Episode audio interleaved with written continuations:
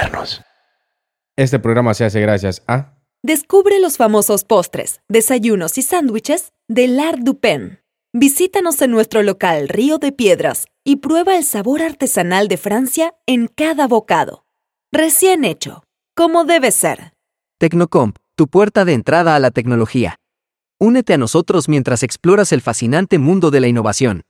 Visita nuestras sucursales en San Pedro Sula, Tegucigalpa, La Ceiba y Choluteca para vivir la tecnología a tu alcance. Tecnocomp, por más de 20 años, líder en soluciones tecnológicas. Todo Legal, una empresa hondureña de tecnología que ofrece soluciones de investigación y monitoreo legal para compañías y equipos de trabajo. Todo Legal te hace fácil el difícil trabajo de estar informado de los cambios regulatorios que pueden impactar en tu empresa. Esto es Ley Abierta, un podcast donde exploramos desde una óptica diferente el mundo legal y sus implicaciones en las sociedades modernas. Este podcast es producido por Todo Legal y Medios Modernos. Todo Legal es una compañía de tecnología, datos y derecho. Puedes conocer de sus herramientas de investigación y monitoreo legal en www.todolegal.app. Hola, bienvenidos a un nuevo episodio de Ley Abierta y hoy les traemos algo diferente. Esto que van a escuchar es una pieza histórica que contiene una conferencia impartida por Eduardo J. Couture en la Universidad Nacional Autónoma de Honduras. Desconocemos la fecha exacta de la grabación, pero debió ser en algún momento entre 1945 y 1956, pues Couture murió en 1956. Esta cinta se preserva gracias a la grabación realizada por el abogado Roberto Martínez. Una breve mención sobre quién fue Eduardo J. Couture. Fue un prestigioso abogado y profesor uruguayo, considerado como uno de los procesalistas latinoamericanos más influyentes de derecho continental en el siglo XX. Que lo disfruten. Conferencia de mañana de noche, a la que he sustituido el tema, porque en lugar del anunciado, que era un tema demasiado técnico, demasiado restringidamente técnico para un auditorio tan numeroso. He preferido reemplazarlo por otro que se titula Definición del abogado, resultado de una experiencia personal acerca de la definición de vocablos del derecho. Y en la conferencia de hoy me propongo poner el acento en lo que llamaríamos la creación de la inteligencia, en la obra del profesor. Juez, legislador, profesor y abogado son en realidad los cuatro protagonistas del derecho. De la obra que ellos realicen depende la fortuna o el infortunio del ordenamiento jurídico. Y en la obra del pensamiento universitario trataremos de ver algo así como un reflejo de la inteligencia humana esforzándose por apresar el sentido y señalar cómo es en su entraña ardiente y viva lo que existe en el fondo de la obra del legislador. La idea general que domina esta exposición es la siguiente. Hay un fenómeno que podremos llamar el fenómeno de la unidad y de la universalidad de la cultura. Hemos visto hoy cómo de oriente a occidente, desde la antigüedad hasta nuestros días, el derecho ha ido tejiendo sus fórmulas en torno a unos y a otros sistemas. Trataré de mostrar hoy cómo el pensamiento ha abordado ese tejido, cómo ha ido dándole consistencia, armonizándolo y poniéndole su nota de superioridad intelectual. El principio de la unidad y de la universalidad de la cultura significa que ciertas épocas históricas están ligadas entre sí por lazos sutiles e invisibles. No se perciben a primera vista, pero están en las raíces de la cultura de cada pueblo. Basta este simple esfuerzo de imaginación. No tiene por qué interpretarse como una coincidencia que coexistan en Grecia Platón el filósofo y Fidias el escultor. No es una coincidencia que coexistan en Florencia Dante el poeta y Giotto el artista. No es una coincidencia que coexistan en Francia Courbet y Lenotre. No es una coincidencia que coexistan en Alemania a principios del siglo XIX, en un mismo momento histórico, Goethe, el gran creador de la inteligencia, el gran maestro de la cultura de todos los tiempos, y Savigny, y Hugo, y Beethoven y Schubert. No es una coincidencia que al fin del siglo XIX coexistan en Francia y trabajen en el mismo instante, simultáneamente, Rodin en su monumento a Balzac, Debussy en su Péléas y Mélisande y Marcel Planiol en su inmortal tratado de derecho civil francés. Lo que pasa es que la cultura se teje por debajo de la tierra. Sus raíces profundas y penetrantes se entrelazan entre sí y dan esta flor de la inteligencia humana que es el pensamiento interpretativo de los grandes fenómenos de la civilización. ¿Cómo ha sido el pensamiento de los maestros y escritores de derecho procesal en torno al panorama legislativo que vimos esta mañana? ¿Qué luz proyectó la inteligencia universitaria sobre la obra legislativa? Yo me propongo mostrar las principales tendencias del derecho procesal contemporáneo. Y cuando hablo de contemporáneo, hablo de los últimos 25 años.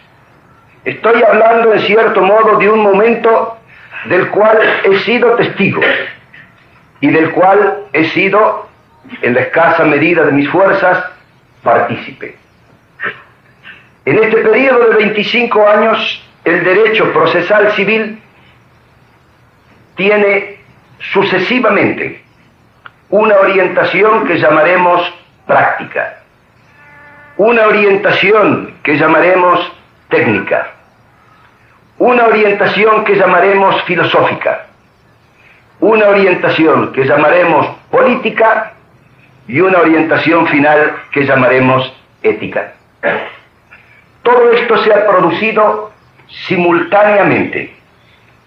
Cuando un hombre de mi situación, que empezó su carrera hace aproximadamente 25 años y también a los 25 años de edad, quiso ser sensible a todo esto, pasó de un lado a otro hasta que un día advirtió que tenía que tomar una posición y que tal vez lo que sucede es que el derecho procesal como práctica se queda solamente en la periferia de las cosas.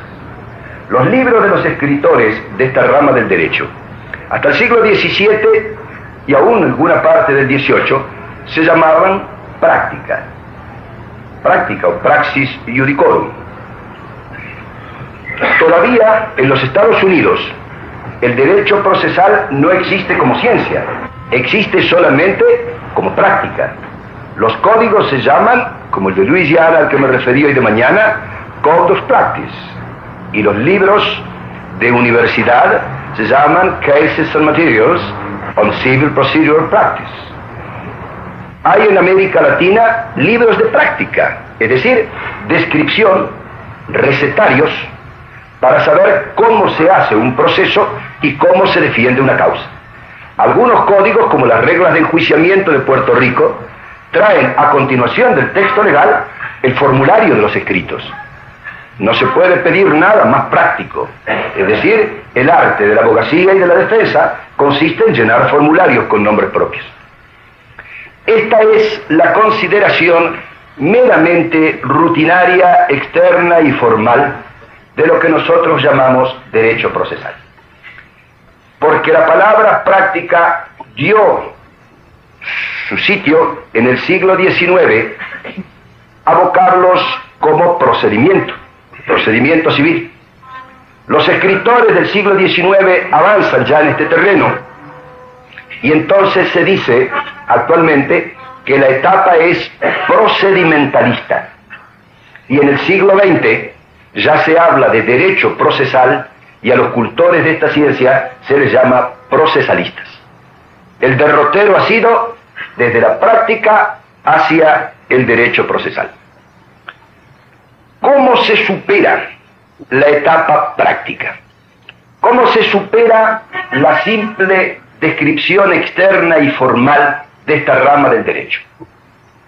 Rodin decía a sus alumnos en un famoso escrito que se llama Testamento, un testamento de un gran artista, decía que el arte del modelado no es el arte de las formas externas. Yo estaba, dice Rodin, trabajando una hoja de acanto y un viejo maestro me dijo, no, hijo mío, el arte no es así. Tú estás haciendo esa hoja de acanto como si fuera el lado externo de una simple forma vegetal.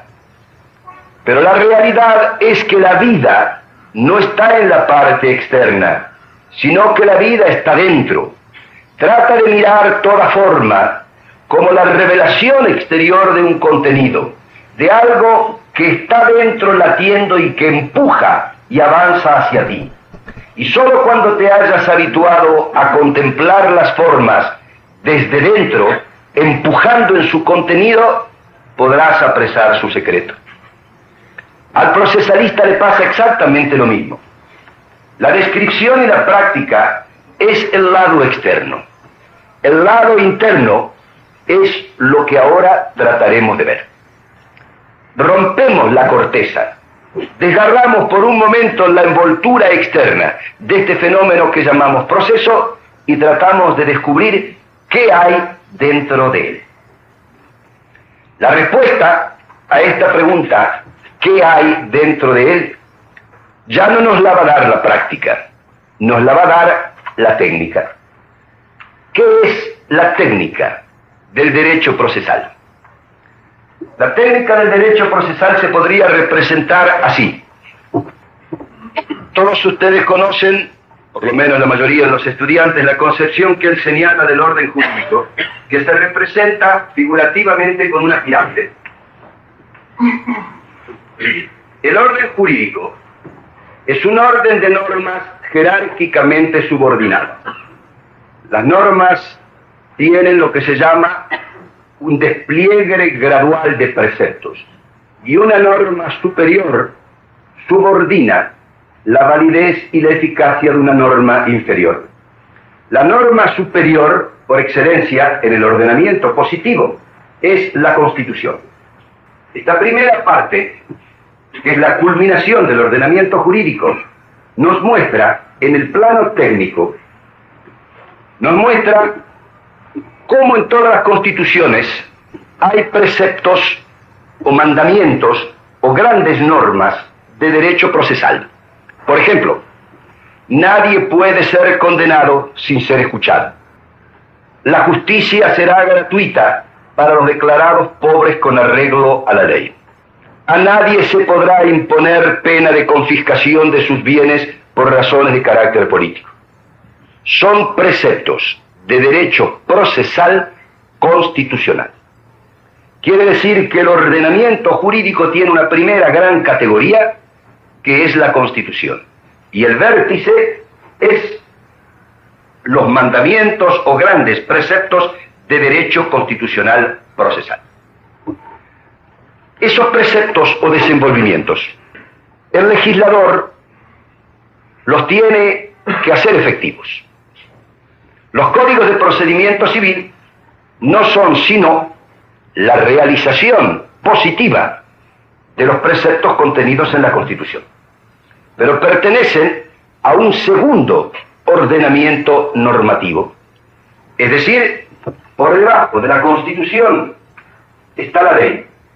No vale la ley procesal que vaya en contra de la Constitución, pero al ensanchar su base le da más vigencia en la realidad. Pero ¿qué sucede? Que el legislador procesal no realiza solamente leyes. Esas leyes procesales, las que vemos en todos los códigos, están a su vez insertas o incrustadas en principios. Entre la Constitución y la ley existen principios de derecho procesal que constituyen grandes líneas, grandes tendencias que regulan la producción legislativa. En un libro de un profesor inglés que ha enseñado siempre en los Estados Unidos, que se llama Robert Mallard, el libro se llama, se denomina Los principios formativos del derecho procesal civil. En este libro se muestra cómo el legislador tiene que optar entre grandes principios. Por ejemplo, entre el principio de oralidad y el principio de escritura. Antes de ponerse a escribir una ley, el legislador se tiene que contestar, ¿qué hacemos con esto? ¿El proceso será oral o será escrito? Y si es escrito, una serie larga de disposiciones, de artículos, responderán a la norma de escritura. O si dice es oral, una larga serie de artículos responderá a la norma de oralidad. ¿Qué hacemos? Iniciativa de partes o iniciativa judicial. El precepto nemo iudex sine actoris, no hay juez que pueda actuar sin iniciativa del actor, o el principio proceda iudex ex officio, el juez puede tomar la iniciativa en esta materia. Como ustedes saben, el nemo iudex sine actoris es la regla del derecho procesal civil, porque no hay proceso sin demanda del actor. La regla proceda iudex ex officio es la norma del derecho procesal penal, en la cual la jurisdicción se mueve espontáneamente conforme se ha producido el hecho ilícito penal. En este caso, cuando el legislador optó para la vía civil, por el principio nemo iudex sine actoris, docenas de artículos nacen solos, porque no son sino el desenvolvimiento efectivo de este gran principio. El principio o la disyuntiva entre pruebas legales o pruebas racionales. Si el legislador opta por el principio de las pruebas legales, tendrá que redactar docenas de artículos para decir cuánto vale desde el punto de vista de eficacia probatoria un documento, o cuánto vale la confesión de una parte, o cuánto vale la declaración de un testigo. Si por el contrario, en lugar del principio de legalidad, opta por el principio de racionalidad, docenas de artículos dejarán en manos del juez la apreciación subjetiva de los medios de prueba. Tendrá que optar entre el principio de secuencia discrecional o principio de preclusión. Tendrá que optar por el principio de inmediación o por el principio de mediación, etc. Es decir, que el legislador se encuentra un poco en la posición de Messier Jourdain, que hablaba en prosa sin saberlo. Él aunque no lo sepa, hará leyes consagrando principios. De manera que tenemos en este segundo precepto principios y leyes. O si ustedes quieren se puede desdoblar diciendo normas procesales, principios procesales, leyes procesales y acá decisiones procesales. Es decir, la sentencia del juez está unida por un hilo de oro al texto de la Constitución. Cuando la sentencia dice fallo condenando a esta indemnización, lo que está haciendo es aplicando la ley procesal que manda condenar si la demanda es justa. La ley procesal que manda condenar si la demanda es justa es aplicación del principio procesal de que el proceso realizará efectivamente el derecho y el principio procesal de que el proceso realizará efectivamente el derecho es la aplicación del principio constitucional de que a nadie se le desconocerá el derecho por la realización indebida de un proceso. Esta es la estructura, la técnica, docenas de libros que iluminaron los días de mi juventud tuvieron esta orientación. Me mostraron el tejido del derecho, la trama profunda, invisible a veces, del orden jurídico procesal, y llegué a tener en cierto momento de mi vida la enorme responsabilidad de escribir un proyecto de código de procedimiento civil. Sentí entonces de manera dramática lo que era escribir leyes procesales. Llegué a sentir de tal manera la responsabilidad de mi trabajo que en los últimos meses no podía dormir. Tenía temor de que el tiempo de un verbo, de que un signo de puntuación destruyera toda la obra. Si yo en lugar de poner el juez deberá dictar sentencia dentro de 30 días por un error muy humano, hubiera puesto el juez podrá dictar sentencia dentro de 30 días, un deber jurídico habría quedado transformado en una potestad jurídica y todo ese aparato que yo había montado se habría detenido. Cuando terminé aquello no tuve la sensación de que había terminado un proyecto de código. Tuve la sensación de que había terminado un reloj. Y lo más grave de todo es con el riesgo inminente de que el reloj se parara en cualquier momento. La otra concepción va un poco más adentro.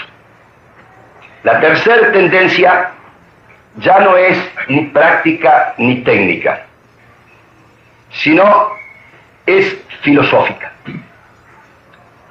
¿En qué sentido puede haber una concepción filosófica del derecho procesal? En el siguiente, en realidad, la práctica es acción.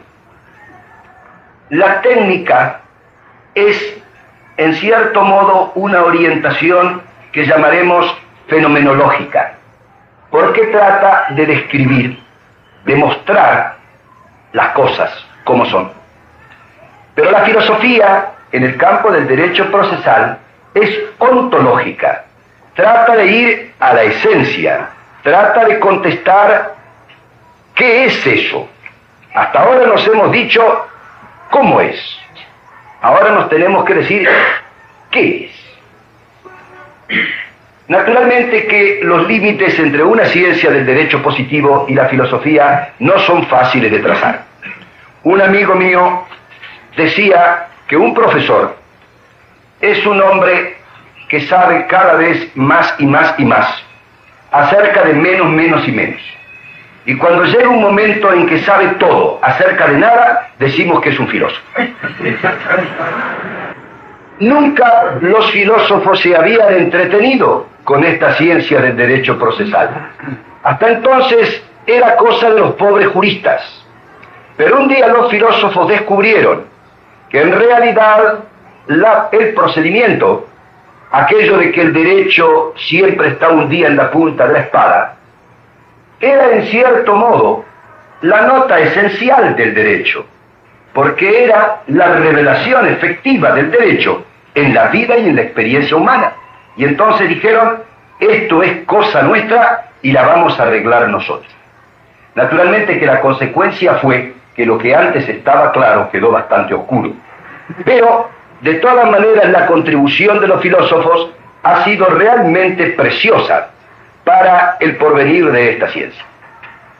Filósofos e intérpretes del fenómeno procesal fueron en el siglo pasado, en Alemania, los pandectistas.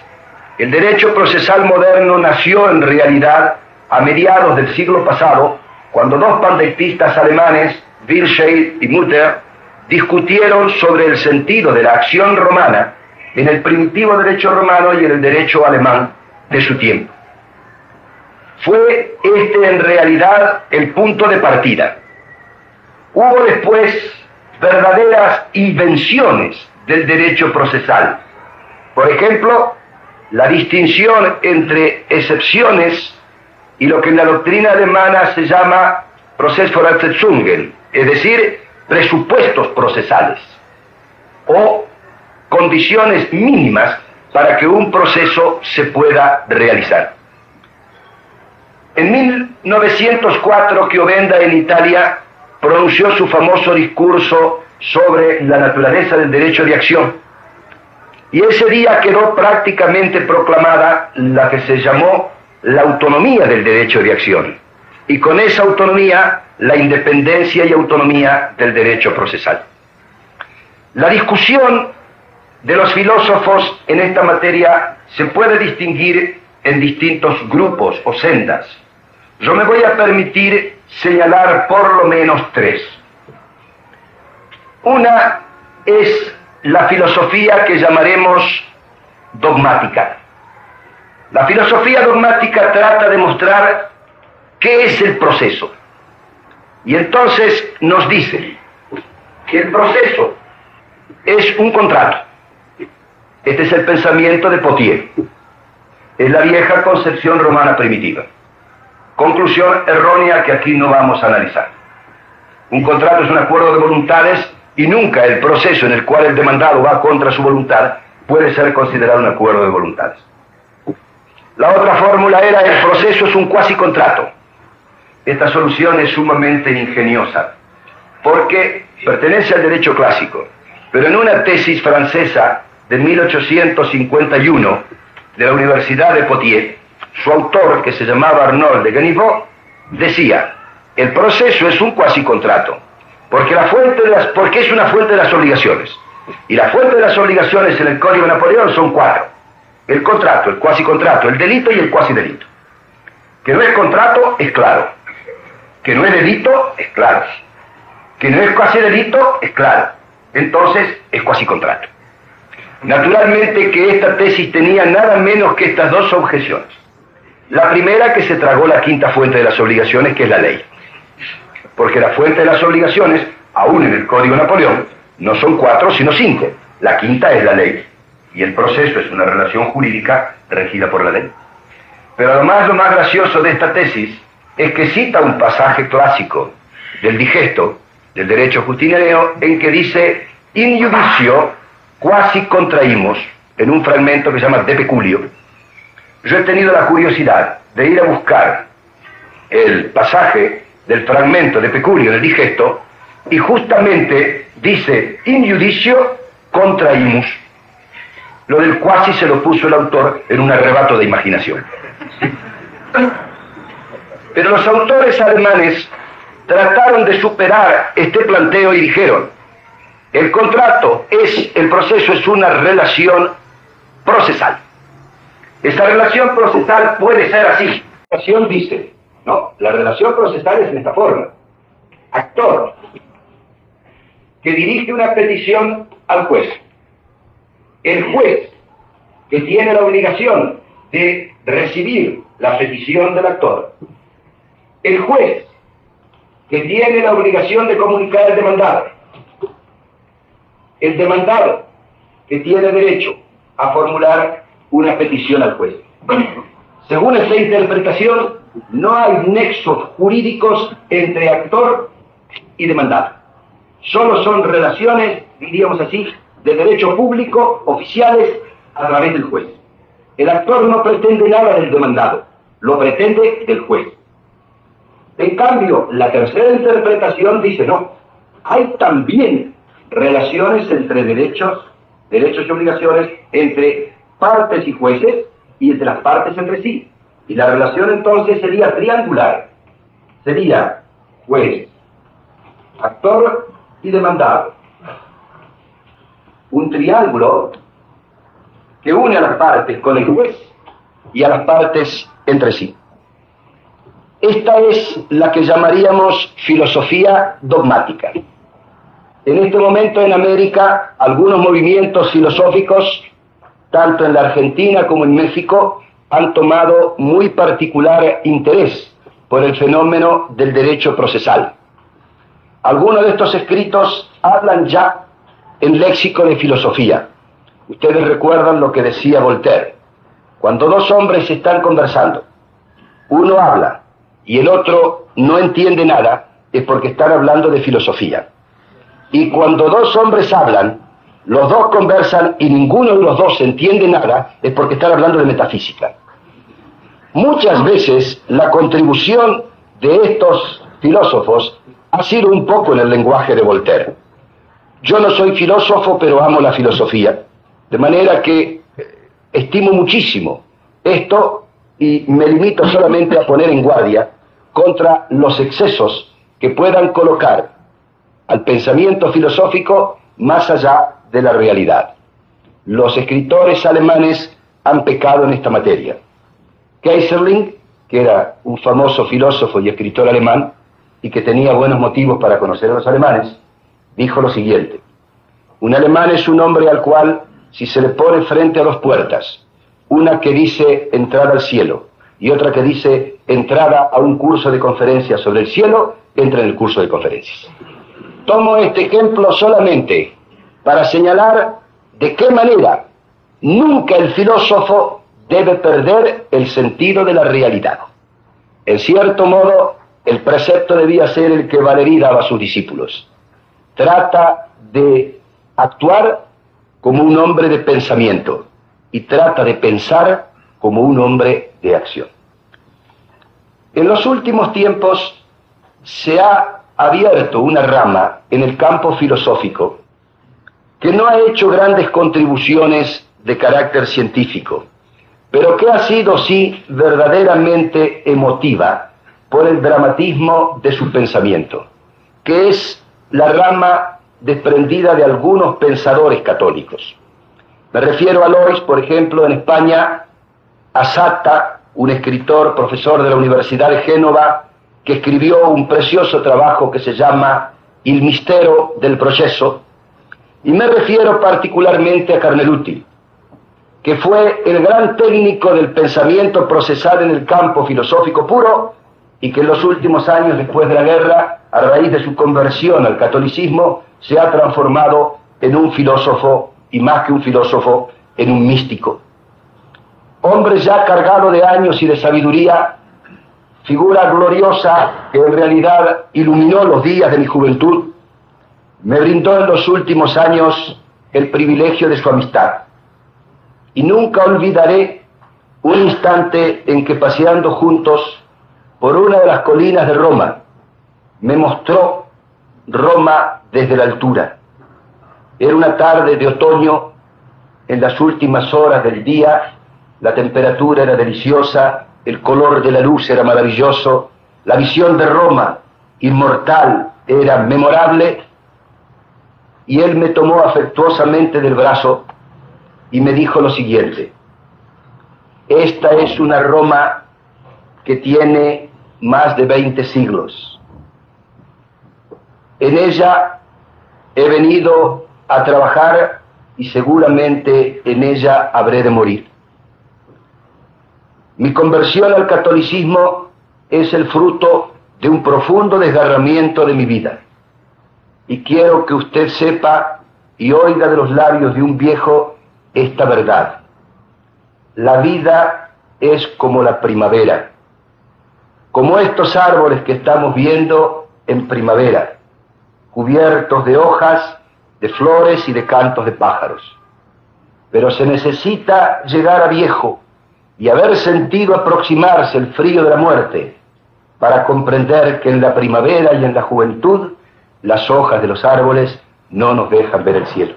La otra corriente de pensamiento filosófico es esta a que me voy a referir como independiente, es decir, el derecho procesal como derecho político. La idea sustancial fue en cierto modo anticipada esta mañana y la voy a abreviar porque ya está suficientemente desenvuelta. El pensamiento jurídico romano concibió las instituciones procesales, acción, excepción, proceso, como figuras de derecho privado. Los franceses se mantuvieron fieles a esta concepción y llegan a decir que la procédure c'est l'humble servante du droit civil es la humilde sirvienta del derecho civil. Pero si miramos esa misma concepción desde el plano del derecho inglés, comprendemos que no es así y que en cierto modo la acción civil, cuando se le razona en su última y definitiva revelación, no es sino una forma típica del derecho constitucional de petición. El ciudadano como tal tiene derecho de petición, dicen los textos constitucionales, ante todas y cualesquiera autoridades de la República. La acción es el derecho de petición ejercido ante la jurisdicción.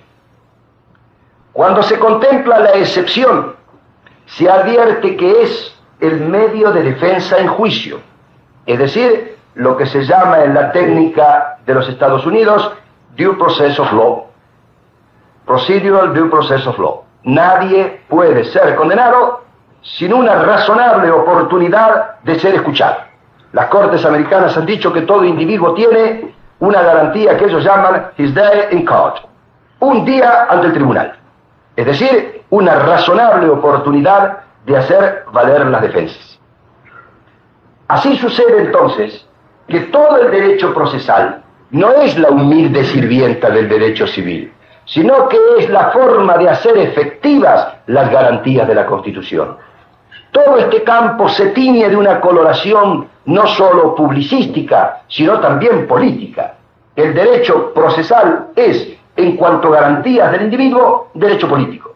Y tal lo es que los artículos 8 y 10 de la Declaración Universal de los Derechos Humanos, aprobada en París por la Asamblea de las Naciones Unidas en 1948, ha consagrado como garantías inherentes a la persona humana el derecho de petición para ante la autoridad jurisdiccional y el derecho de defensa en juicio que tiene todo individuo en su calidad de tal.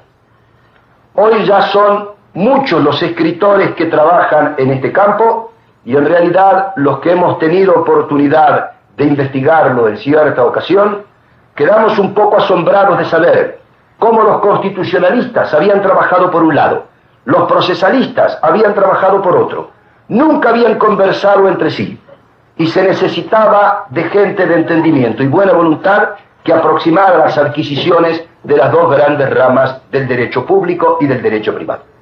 Y nos queda el último aspecto, es decir, la tendencia que llamaremos ética. En el año 1925, la Corte de Casación de Roma tuvo que decidir el llamado caso Pecoraino. El caso Pecoraino era lo siguiente. Una mujer sojuzgada y dominada por su marido pide la nulidad del matrimonio. Se tramita el proceso y la sentencia declara la nulidad del matrimonio. Ella advierte que nulo el matrimonio quedaba en desamparo ella y sus hijos, que habrían tenido la condición de legítimos, perdían la condición de tal para transformarse en hijos naturales o adulterinos. Y entonces interpone el recurso de apelación contra la sentencia que declaró la nulidad del matrimonio. Y la Corte de Roma le dice, no, el apelante es el derrotado, no el triunfador. Usted pidió la nulidad, la sentencia se la decretó, usted es la triunfadora y en consecuencia como triunfadora no puede apelar. En realidad el caso se hizo dramático porque el fondo humano era terrible. Y como se veía el tono del proceso, en la revista de Diritto Processuale Civile, Carneluti escribió un artículo que se titulaba Contro il processo fraudolento, que era un anatema contra la decisión de la Corte de Casación de Roma. Ese artículo dio motivo, como ocurre en Italia, a docenas de artículos más. Los artículos provocaron libros, los libros provocaron reformas de procedimiento.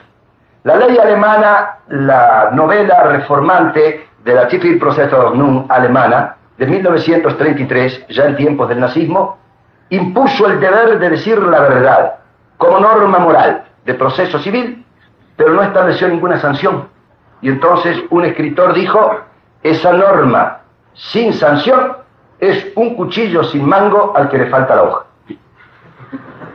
Pero, sin embargo, sin embargo, el movimiento fue muy grande y todos los nuevos códigos, particularmente el brasileño, el portugués, la reforma, el proyecto de código de procedimiento uruguayo de 1945, los nuevos códigos argentinos, tratan, sin embargo, de hacerse cargo de que, como decía uno de nuestros juristas prácticos, el derecho no puede ser tan torcido. Y cuando el proceso ha sido corrompido por el dolo o por el fraude, la cosa juzgada colusoria, obtenida por el dolo y por el fraude, de cosa juzgada tiene solo el nombre. Y aunque se hayan extinguido los recursos ordinarios, debe existir una acción de revocación de la cosa juzgada fraudulenta. Y esto por imperativo del principio no ético, sino jurídico, fraus omnia corrumpit. El fraude lo corrompe todo. Y no se puede edificar sobre la apariencia de una cosa juzgada, si no queremos crear la mística de la cosa juzgada, una realización del derecho. Hoy es esta una tendencia que puede darse por definitivamente asentada. Pero si nosotros nos tomamos la preocupación de mirar este panorama con sus cinco tendencias en su conjunto, en su gran unidad, advertimos que no son cinco tendencias distintas que se repelan entre sí. Son en realidad cinco puntos de vista de una misma cosa. Un jurista puede ser práctico, puede ser técnico, puede ser filosófico, puede ser político y puede ser ético al mismo tiempo. En realidad, el ideal es que lo sea todo a la vez. Solo una visión comprensiva de todo este fenómeno podrá interpretarlo cabalmente. Y una visión comprensiva y total de este fenómeno tuvo un hombre, a quien yo tuve la fortuna de conocer en los últimos años de su vida, que fue una gloria del derecho procesal y cuya vida y cuya muerte fueron la demostración de este precepto. Me refiero a James Goldsmith. Goldsmith fue decano de la Facultad de Derecho de Berlín. En 1925 publicó un famoso libro que revolucionó el pensamiento alemán en el campo del derecho procesal. Se titulaba The Process als Rechtslage, el proceso como situación jurídica. Él niega que el proceso sea una relación jurídica. Él dice que es una situación jurídica. Pero no es a esto a lo que me quiero referir, sino que Goldsmith me escribió en el año 1939, desde Cardiff, Inglaterra, que entonces estaba bajo los bombardeos alemanes, una carta que decía así, mi permiso de residencia en Inglaterra termina el 31 de diciembre. La carta era del mes de septiembre. Alemania no puedo volver, pues me han echado como judío. A España no puedo volver, pues me han echado como liberal. En Inglaterra no puedo quedar, porque soy alemán. Y a ninguna otra parte del mundo puedo ir, porque nadie me da la visación consular. Esta carta era un anatema contra nuestro siglo. Un hombre que representaba la culminación del pensamiento jurídico de nuestro tiempo, se encontraba un día con que no tenía en el inmenso planeta un pedazo de tierra donde posar la planta fatigada. Le faltaba el más elemental de los derechos de la persona humana, que era el derecho a estar en el planeta. Poco tiempo después, Goldsmith llegó a Montevideo. Era necesario abrirle la cátedra a un profesor que era alemán, en un país que fue profundamente francés e inglés en la última contienda mundial. Y sin embargo, se comprendió lo que Goldsmith representaba en el pensamiento científico. Su recepción en la Facultad de Derecho fue una apoteosis. Se le recibió de pie como a uno de los más grandes cultores del pensamiento jurídico contemporáneo, mostrando de qué manera la inteligencia humana y el cerebro de un profesor no conoce barreras de océanos, de montañas, de continentes ni de ideologías, y que impone la ley de su inteligencia por la sola razón de su propia calidad.